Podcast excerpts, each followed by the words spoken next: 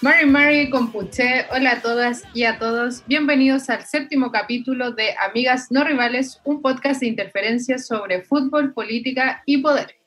Les habla Paula Wentumil, periodista de interferencia.cl, y como todos los lunes estoy junto a mi amiga Paloma Norambuena, que estaba con problemas técnicos, pero creo que ya se solucionó. ya estoy. ¡Eh! ¿Cómo estás, Paula? Bien, ¿y tú? Bien, pues Oye, estamos con un invitado especial esta semana. Es más especial aún porque es colocolino. Soy minoría eh, y es este más especial aún. y es más especial aún porque él es literato, es un escritor. Ajá. Así que, y futbolero. Así que, qué mejor. Estamos con Axel Piquet. ¿Cómo estás? Hola, hola, hola Paloma. Hola Paula, ¿cómo están? Gracias por la invitación. Hola Axel. Bueno, vamos a hacer una, una, presentación resumida porque tiene una larga trayectoria Axel. Él es periodista, es magíster en edición y entrenador de básquetbol. Ha sido editor en radios, diarios y revistas, profesor de cátedras de prensa escrita en varias universidades y consultor de comunicación estratégica. También es autor de varios libros, por ejemplo, El Partido de los Valientes, que es el, el libro verdad que queremos ahondar hoy, eh, también Corazones Rotos, Leyenda y una sola, Los apodos de la Roja junto a Danilo Díaz, eh, Luisa Toledo, Luisa Rivero, Dos Mujeres, una lucha, que es un libro que yo no conocí y que me interesó mucho ahora que, que vi el título. Y uno que le va a interesar a la Paloma, Datos Albos, y también Pateando Frases. Oye, mm, Axel, bueno, además de que tú eres un gran escritor, y un gran futbolero y un colocolino. Eh, te queríamos invitar porque, bueno, la semana pasada justo estábamos hablando de fútbol y mundiales con nuestro amigo Orlando Aliaga de Rebelión en la Cancha. Y al finalizar comentamos como los libros más eh, importantes sobre política y mundial. Y hablamos de tu libro, del Partido los Valientes, como libro recomendado. Y coincidimos en que tal como dijo Cristian Arcos, debe ser de los mejores libros que se ha escrito en Chile sobre fútbol. Ahora, Cristian Arcos también dijo que en realidad no era un libro de fútbol, sino que era un, libro más allá de fútbol. Eh, y estaba viendo reseñas que hasta Nevaldo Mochati dijo que era un libro, un, libro sumamente bueno porque eh, tú tienes la sutileza de que hablan los protagonistas y no hablas tú propiamente tal. O sea, no habla el periodista, sino que eh, hablan los protagonistas de la historia. Que es súper lindo y es súper sutil la forma en que, en que justamente está construido el libro. Y, hoy, hoy en día a mí me hace harto sentido además el libro, porque si bien estamos muy lejos de esos sucesos históricos, ¿cierto? Tan tristes, no he dejado de pensar en todo esto del fantasma del comunismo en estos días, el fantasma de la izquierda, un país que que si uno ve redes sociales, al parecer no, al parecer no, está como polarizado y, los empresarios dicen que se van a ir del país, y, eh, siguen a la izquierda y, que la izquierda es muy peligrosa, cuando la izquierda chilena en realidad está tan lejos de la socialdemocracia, la, la centroizquierda al menos, ¿cierto? Entonces vamos a hablar este libro muy lindo, muy hermoso, y eh, lo primero que yo quería preguntarte es cómo se te ocurrió este, eh, redactar este libro, ¿Y cómo, cómo se te ocurrió, documentarlo? Porque en realidad hay muy poco material, fue un partido súper hermético, jugado allá, ¿cierto?, en la Unión Soviética. Eh, se saben algunas historias, pero en realidad no hay ni siquiera una grabación de ese partido. Entonces, ¿cómo se te ocurrió? ¿Cómo se fue ese proceso que se te ocurrió? ¿Y cómo lograste reunir todos los antecedentes?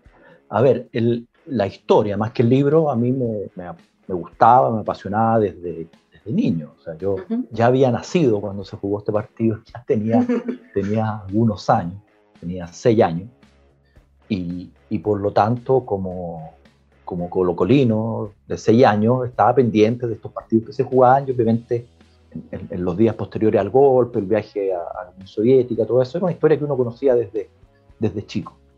Eh, además que se publicitó de sobremanera el, resultado deportivo y después la no venida de los soviéticos a Santiago por parte de la dictadura y su aparato, aparato de comunicación.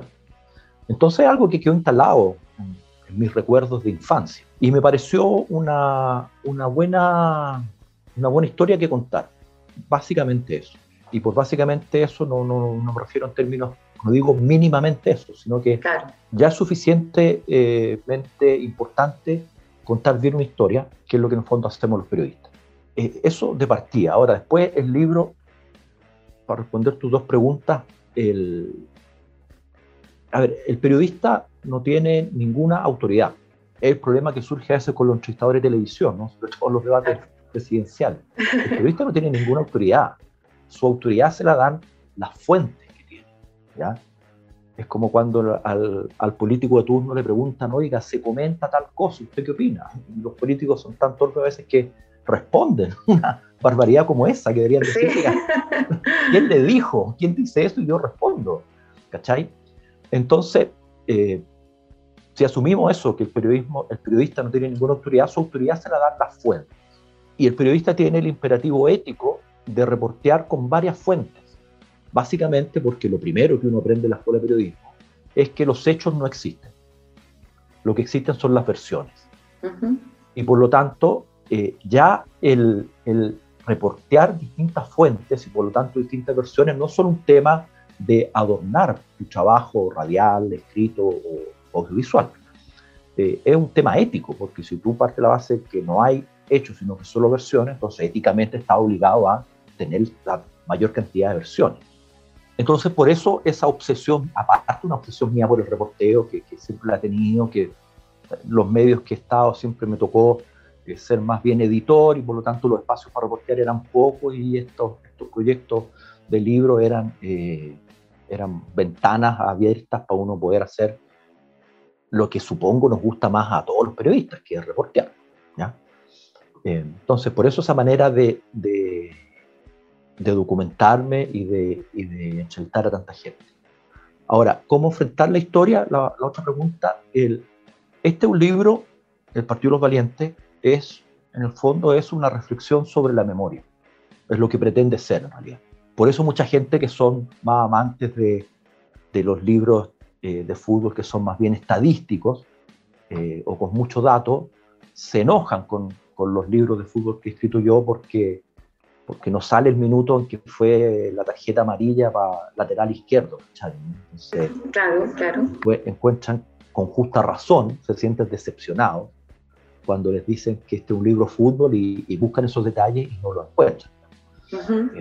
Es una reflexión sobre la memoria, es una reflexión sobre cómo está escrito a 30 años del golpe, a, 30 años del partido, pero también a 30 años del golpe. Claro, el 2003. Claro, claro. Y, y, los 30 años del golpe se conmemoraron mucho más, eh, con mucho más espacios que se han conmemorado los 20 años del golpe, que han sido plena los primeros gobiernos de la transición, año 93 que no estaba Elwin todavía ¿ya? Así que eh, fue como el primer destape y habían grandes eh, reportajes. Si me permiten la, mi, enferma provocación que voy a hacer ahora, eh, de algún modo uno no entendía mucho cómo los militares habían podido tomarse la moneda, porque, oye, salían reportajes sobre el GAP, por ejemplo, y apareció una cantidad de gente hablando y uno decía, pero ¿cómo, cómo tanta gente con Allende y, y, pasó lo que pasó, digamos? Estoy, estoy diciendo provocaciones eh, brutales, pero, pero la memoria es así. Yo, eh, la memoria con los años eh, claudica y lo que se instala como recuerdo es algo que, bueno, algún psicólogo, algún médico tiene, tiene mejores herramientas para explicar lo que yo pero lo que sí produce son nuevas versiones. ¿ya? Eh, y esas versiones, para cerrar el círculo, tienen que ver con la historia que construimos de un país. ¿ya? Entonces, la reflexión sobre la memoria que plantea el texto del Partido de los Valientes tiene que ver, obviamente, no solo si la tarjeta amarilla fue para el número 4 o para el número 5, digamos, o, o qué comieron en la cena oficial en, en Moscú, sino que tiene que ver con cómo los autores directos de eh, los propios eventos, que recordemos son los que le dan autoridad al periodista y por lo tanto al relato que escribe. Yo obviamente no tengo autoridad para escribir ese relato porque tenía, primero no fui a Moscú, eh, segundo no lo vi por televisión, tercero tenía seis años. Sí. y una autoridad para escribir el tema. ¿ya? Eh, entonces es la reflexión sobre cómo ellos eh, como protagonistas de un hecho y de un país, logran eh, articular un, relato que, muestra un, episodio concreto, muy puntual, pero que a través de él, y ahí el fútbol es siempre un buen pretexto para hablar de otras cosas, a través de él entregan una visión del quiebre de una sociedad eh, desde el punto de vista de un ciudadano, si bien expuesto a la opinión pública por ser estrellas del deporte más practicado, pero ciudadanos de a pie, no, no, tipos no políticos, no, no metidos en, en, las discusiones de la élite. Es, de eso se trata un poco el libro y por eso eh, es que lo traté de enfocar de esa manera. Axel, y, claro, quizá hay personas futboleras que quizás no conocen el libro o han escuchado la historia, ¿verdad? Que hay un, un, un artículo en la BBC que se titula La increíble historia del partido que jugó Chile en la Unión Soviética dos semanas después del golpe de Estado de 1973. Ahí por si se quieren empezar a, a introducir, ¿verdad?, en, en, esta parte de la historia. Em, ¿Por qué decides poner ese título, verdad? El Partido de los Valientes. Eh, es un buen título, ¿ah? Es un buen título, llamativo. Sí, sí. Mira, em, de hecho, voy a responder, paciencia. El, de hecho, lo, los futbolistas, los futboleros, eh, reclaman mucho por el título, porque dicen, oye, pero ¿qué tienen de valientes si fueron a jugar a... se colgaron todos del travesaño y todos metidos en el área, ¿y qué tiene de valiente eso? bueno, en realidad lo que, lo que el libro trata sobre otras cosas. Mira, es en, rigor, en rigor es de Chamaco Valdés el título, ¿ya? Porque él, él en, en una, en, una o en varias de las tantas eh, entrevistas que sostuvimos para para este libro y para otro libro de Colo Colo 73 que yo estaba escribiendo en, paralelo, eh, él hacía hincapié en eso, en que ellos se sentían eh, muy valientes por el hecho, y lo eran sin duda, por el hecho de salir de Chile en esas circunstancias, por el hecho de viajar además al, a la boca del león, si tú querís. O sea, ellos iban a, ellos tenían miedo también de quedar como rehenes de repente, porque la KGB, bueno, los canjear, qué sé yo, digamos. O sea, iban a, meterse a la boca del, león, o a la boca del oso soviético, para ser más literal con, la, con las metáforas eh, animalísticas. Y, la presión también me imagino de Pinochet acá mismo. Bueno, y lo otro, ellos, fíjate, aquí hay gente como Caselli que, que después su madre fue torturada, claro, eh, Pollo Vélez tenía familiares presos, chamaco, tenía grandes amigos de fútbol preso en el Estadio Nacional. Está la historia de Nelson Vázquez, que es un cabro de Valparaíso que jugaba en Concepción, que su padre era dirigente sindical de la empresa de transporte del Estado en Valparaíso y estaba, era un detenido desaparecido, porque había sido detenido por fuerza represiva y no se sabía dónde estaba y la familia no tenía ninguna información sobre el paradero de, del señor Vázquez. Eh, de hecho, eh, Chamaco plantea esta situación a través de los dirigentes del fútbol a las autoridades militares y recibe la respuesta de que no se preocupe, que a la vuelta el caballero va en su casa y, y, ahí recién Nelson eh, eh, accede a viajar con, con, toda la delegación a Moscú. Efectivamente cumplieron la palabra cuando Nelson vuelve a Chile, su papá ya estaba en la casa y ha estado preso en, los en el Lebu, si no me equivoco, ¿no? este barco de la compañía de vapores que, me puedo confundir el nombre, pero en estos barcos que la compañía sudamericana de vapores tenía, había gentilmente eh, facilitado a la Armada para que sirvieran como, como centros de detención y de tortura. Axel, disculpa, y en esto del nuevo concepto de valiente, los mismos jugadores, eh, las conversaciones que ya que, que, tuvieron, ¿verdad?, para el libro, eh, tuvieron ese cuestionamiento también si quizás lo valiente era no ir a jugar, como quizás era más valiente no, entre comillas. No representar al país. Claro. No. Ya. No, ellos no, ninguno, ¿ah? Ni los más, ni los más de izquierda, eh, como, como Caselli, el Pollo, Belli. No, ellos no, yo creo que, no existía esa, esa, ¿cómo se puede decir? Esa figura, esa, esa posibilidad de boicot eh, instalada como mundialmente. Si tú te fijáis eh, en la historia del fútbol, el año cuatro, cinco años después, eh, Johan Cruyff decide no venir con la selección holandesa, que había sido subcampeón en año 74 y fue de nuevo subcampeón en Argentina en 78, decidir no venir a jugar la Copa del Mundo en Argentina y, dice claramente que no viene porque eh, no, va a hacerle show a los militares y, su dictadura, em, que fue un hecho bastante poco común en la época, poco difundido incluso en sociedades democráticas como la europea, eh, algo bastante poco usual.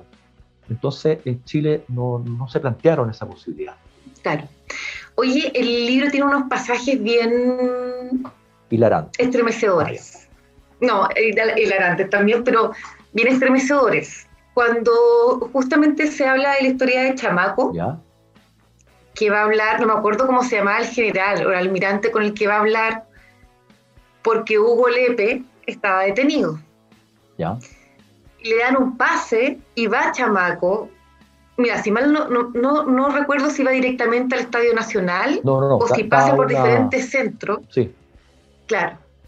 Y él entra al Estadio Nacional y lo reconocen como lo que era, digamos. Chamaco Valdés. el capitán de la, de la selección. ¿Sabes qué? Yo siempre cuando, eh, cuando me imagino como cuando leí eso y me imaginé la escena, eh, es bien estremecedor porque uno no, puede dejar de imaginarse, tanto desde la perspectiva de un detenido, uno que amante del fútbol, imagínate tú estás detenido y llega, no sé, llega Esteban Paredes a buscar a alguien.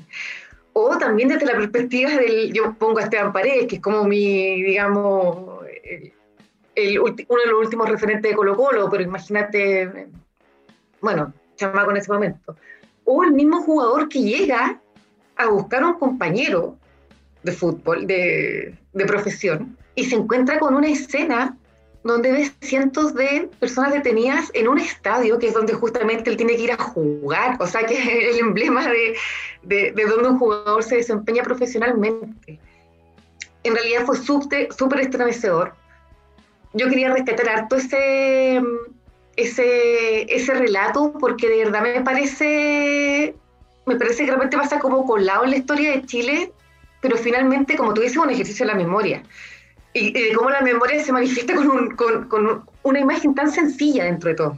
Mira, curiosamente ese párrafo yo siempre quedé con la sensación que debía haber escrito un, párrafo más, unas tres o cuatro líneas más. Y después cuando sacamos la segunda edición, obviamente se me olvidó una vez que la mandamos a imprenta dije, chuta, se me olvidó este chamaco. Porque es bien, es bien impactante, pero hay que hacer una precisión, que lo hace aún más impactante, que es que era capitán de la selección chilena de fútbol. Y un capitán de la selección chilena de fútbol hace ya, bueno, el año 73, era un, una autoridad social eh, mucho mayor que, eh, que, la que es Claudio Bravo ahora. Eh, no, no, un problema de Claudio, Eh, eh, pero es, el Chamaco era un jugador que, jugó toda la vida aquí en Chile, que, era otra, otra sociedad, que los tipos se paseaban por el centro de Santiago, no salían a jugar a, Europa eh, prácticamente ninguno, y, fuera del país era, era, muy difícil, era muy difícil porque además también no es que aquí ganaran balas, o sea, aquí ojo, chamaco se podría jugar a México, pero le convenía jugar acá. Entonces, era otro sistema de, mercado. Era otra, el fútbol no era la industria que era que ahora. Exacto. ¿ya? Entonces, chamaco era alguien, alguien con quien tú te encontrabas en el centro de Santiago, todo, todo lo, a cada rato. ¿ya? Eran, era gente mucho, era el capitán de la selección chilena, alguien mucho más cercano, mucho más, y por lo tanto más importante en términos sociales que lo que es ahora. Eh, entonces ese era el, el, el, gran impacto que tenía la presencia de Chamaco, como bien recordáis tú, eh, golpeando las puertas de distintos centros de detención buscando a su compadre, Hugo Lepe, mundialista del 62, seleccionado nacional, jugador de Santiago Moniz, de Colo Colo, que él había sido detenido en el Ministerio de Obras Públicas porque él trabajaba en el Ministerio de Obras Públicas y ahí, a, a 20 metros de la moneda, y, es detenido ahí en, septiembre del 73. Chamaco era, era, era muy de esos gestos. ¿ah? Eh, Vladimiro Mimisa, que mientras Chamaco fue a buscar Hugo estaba siendo torturado en el velódromo del Estadio Nacional, y Chamaco no tenía idea que, que Vladimiro estaba ahí, me contaba que una vez, poco tiempo después, eh, si no me equivoco, el mismo año 73 o a comienzos del 74, Chamaco va a Punta Arenas y se pregunta por algunos amigos y le dicen están presos en el regimiento y él dice, pero ¿cómo vamos a verlo? Esto no puede ser. No, no, no. Y le dicen, nosotros sabemos que están presos, pero ellos no, los militares no los reconocen, no tienen visita y no hay ninguna información de ellos. Entonces Chamacos dice, contra Vladimiro, que eh, pide las llaves del auto del amigo que lo estaba haciendo de chofer, se sube a este auto, incluso se va contra el tránsito de pajarón nomás. Pero Vladimiro recuerda ese, ese, ese, episodio que dio una, una, una, vuelta contra el tránsito y, y, se consigue una pelota de fútbol y llega al regimiento. Porque a las puertas del regimiento, eh, los conscriptos obviamente se vuelven locos por, por los pelados de 18 años que llegue Chamaco Valdés en, Punta Arena a golpear la puerta, eh, no, no hayan qué hacer, se hacen los rudos, eh, pero también quieren, quieren eh, tocarlo, nada más que tocarlo. En ese tiempo tocar a los jugadores era como la selfie ahora, ¿no? Todos los jugadores recuerdan cómo tocaban a sus hijos. Chamaco recuerda cómo tocaba a Cuacuá Ormazábal. El Chano Garrido recuerda cómo tocó una vez a Chamaco, cómo lo tocó, y para él fue máximo. Entonces, Chamaco va con la pelota, le dice, le dice a los militares, vengo a, ¿a qué viene? Vengo a regalar como capitán de fútbol este balón de fútbol. Eh, y consigue que lo hagan, lo hacen pasar con el oficial a cargo. Y le explican y el oficial a cargo se, entusiasma, lo recibe y le dice, pero qué honor tenerlo aquí, don Francisco, bla, bla, bla. Y dice, así que usted nos quiere esta pelota. Dice, sí, esta pelota autografiada por el Campeonato de Selección Chilena y la quiero y quiero que se la entreguen a tal y tales personas que están detenidas. O me va a decir que no están nada acá. Y, ah, y el militar, que estaba ante el capitán de la selección chilena de fútbol, que, insisto, no tenía el rol social, político, la connotación que tenía en aquellos años, no haya nada más que hacer que decirle si efectivamente están acá y Chamaco los puede visitar. Y, y, bueno, es una anécdota, pero, pero conociendo lo, lo, que sucedió en el país con los detenidos de aquellos años, eh, Es, terrible. Chamaco, y Chamaco, ojo, ¿ah? cuando yo le preguntaba, eh, él me decía, pero si yo era capitán de selección chilena de fútbol, ¿qué me iba a pasar? ¿Ya? Y, y, a través de esas declaraciones que yo fui entendiendo por qué él lo decía, ¿no? No, no es que, no es que sobrevalorara el tema, sino que efectivamente era un rol eh, social, una cierta impunidad que te daba el cargo de ser capitán de la selección, que lo blindaba de, de, todas estas cosas. Y era con un tema de, de ayudar a su amigo, ¿ah? tampoco tenía un rollo muy, muy, muy ideológico al respecto. Claro, no era político. Claro, pero... Bueno, impresionante que los soldados respondían al capitán general y al capitán de la selección, digamos. Pero, respondían a los dos capitanes. Yo creo que, que este no era capitán general todavía, yo creo que eso se lo inventó más Ah, después se lo inventó. No, fue, no, todavía no es. Ah, ya. Después le dieron la, ah. creatividad. Sí. Ya. Y este, y este tema también del, del, partido fantasma, ¿verdad? Como que, el partido de vuelta de la Unión Soviética con Chile, que también es autorizado, ¿verdad? En el Estadio Nacional, que estaba siendo usado como centro de tortura de detenidos. Eh, ¿qué, ¿Qué puedes rescatar de ese episodio que también es súper singular? Claro, es Mira, es, como el. Es la coreografía y la escenografía típicas de las dictaduras. O sea, es bien. Mm. Eh, es bien decidor en ese sentido. Y, sobre todo yo creo que es decidor de, lo rápido que, que, estos genios comunicacionales, los Willow y los Mayor, que, respondían eh, acallamente a, a los generales, eh, pudieran armar estos temas. Eso, porque ese fue, fue una fiesta, el puntapié inicial, si no me equivoco, lo dio Leonel Sánchez con Eladio Roja, no estoy muy seguro, está en el libro el detalle, pero no, lo recuerdo. Eh, hubo carros alegóricos en el Estadio Nacional, eh, hubo exhibición de distintas disciplinas deportivas, hubo toda una, una faramaya. El Estadio Nacional habían sido desocupados de los prisioneros políticos, la gran mayoría había sido enviada a la oficina salitrera de Chacabuco, que había, había sido reacondicionada como campo de concentración. Eh, la gran mayoría se había ido para allá.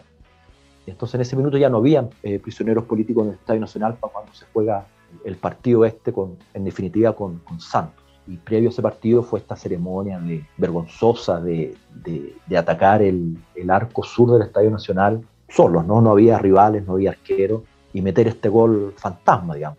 Acompañado más de una serie de detalles, solo eh, gente muy, muy detallada, muy rigurosa puede eh, concebir, digamos. De hecho, el gol lo, lo, el guardalínea eh, corrió, no me equivoco, por el, por el costado de la cancha siguiendo el ataque, digamos, como si pudiese marcar un offside. El ataque fantasma. Si no había defensores. O sea, no había partido. No había defensores, no había, no había rival, no había partido, no había gol.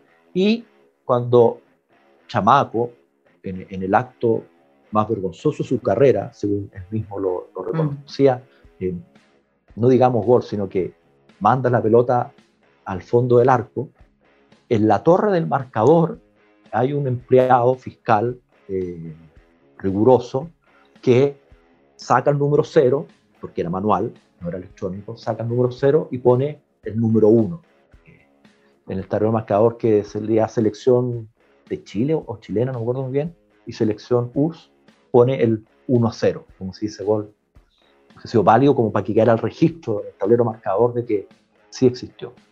Pero mira, el delirio mm. eh, nos acompaña a todos, digamos, y en cualquier minuto puede aparecer. Uno de los entrevistados del, Partido los Valientes, los chefs, si no me equivoco, Eugenio los chefs, o Evgeny los chefs, me dice, estábamos, eh, mira, no me acuerdo si fue por teléfono o por email este, este, tema, o por fax, no, no, no, no fue por WhatsApp, esto fue el 2003.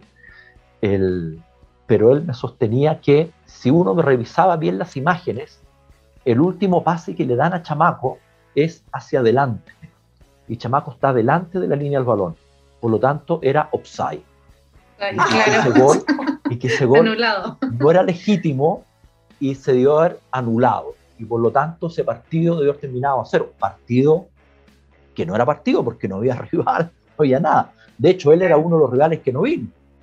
Pero según él, 30 años después, sostenía que lo que correspondía era haber anulado ese gol, haber por lo tanto terminado el partido ahí porque ya no, no había quien reanudar el juego porque los soviéticos no estaban y por lo tanto el mm. marcador de ese partido era 0-0 y por lo tanto son ellos los que debieron haber ido a jugar el Mundial de Alemania 74.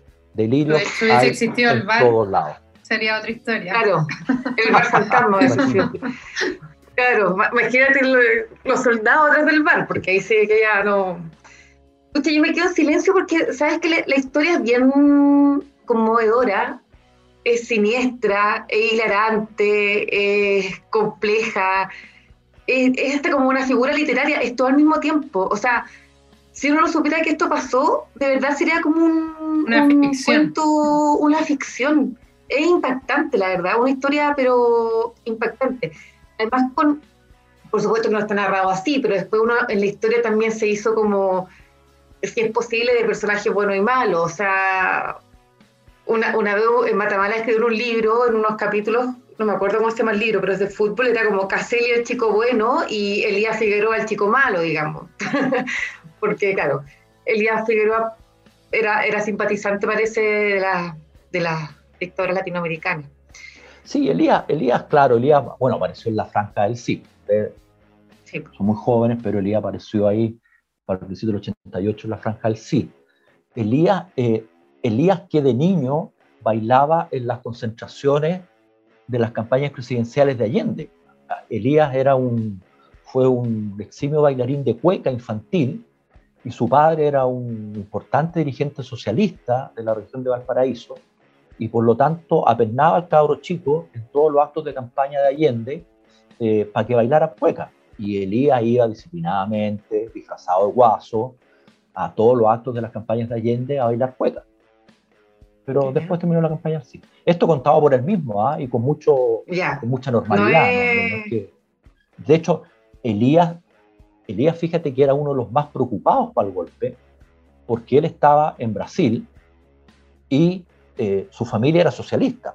todo el resto de su familia era socialista. Y por lo tanto, él estaba muy preocupado por lo que podía llegar a pasarle después del golpe, porque él se, enteraba de las noticias a través de periodistas, etcétera, de que, de que la carnicería estaba siendo estaba desatada. Sí.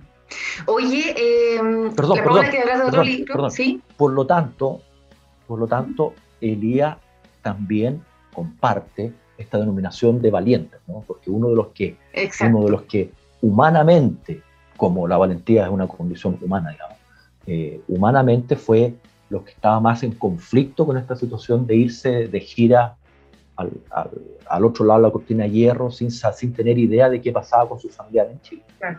Por eso el, el, libro es tan rescatable. ¿ah? Yo de verdad creo que la, la, vez pasada cuando hablamos de que era uno de los top 3 de fútbol, y claro, allá un libro de fútbol, porque mmm, muestra la complejidad humana, po. o sea, más allá de, de, esta, de, de, estas divisiones como muy atingente el día de ayer, ¿ah? eh, la, ayer hubo primaria, eh, de amigo-enemigo, digamos, como esta, esta división que uno suele hacer de que tú estás en esta era u otra, en realidad esto devela una, una complejidad que, un drama bien humano, o sea, de, de personas que tenían familia, amigos, eh, siendo profesionales que están enfrentados a este hito tan nefasto en la historia de, de Chile. Y la Paula que hablar del libro más importante de la historia de Chile, que es Datos Albos. Eso no lo dije yo, pero bueno. Pero antes de pasar, eh, ¿tú has pensado en escribir? No quiero dar un spoiler, tampoco te estoy presionando. ¿Has pensado en escribir otro libro de algún suceso eh, histórico chileno como este, el Pro? Eh, no. No, no, no te quiero presionar. Ya. No, no, es que, mira, no, a ver, no, no, me explico. Mira, lo que pasa es, a ver, yo he escrito otros libros de fútbol, escribí la historia del Colo Colo 73 que está muy en la línea de este, del Partido de los Valientes, que es en realidad una, alegáis por tu perro, aquí llegó mi perro a hacerme.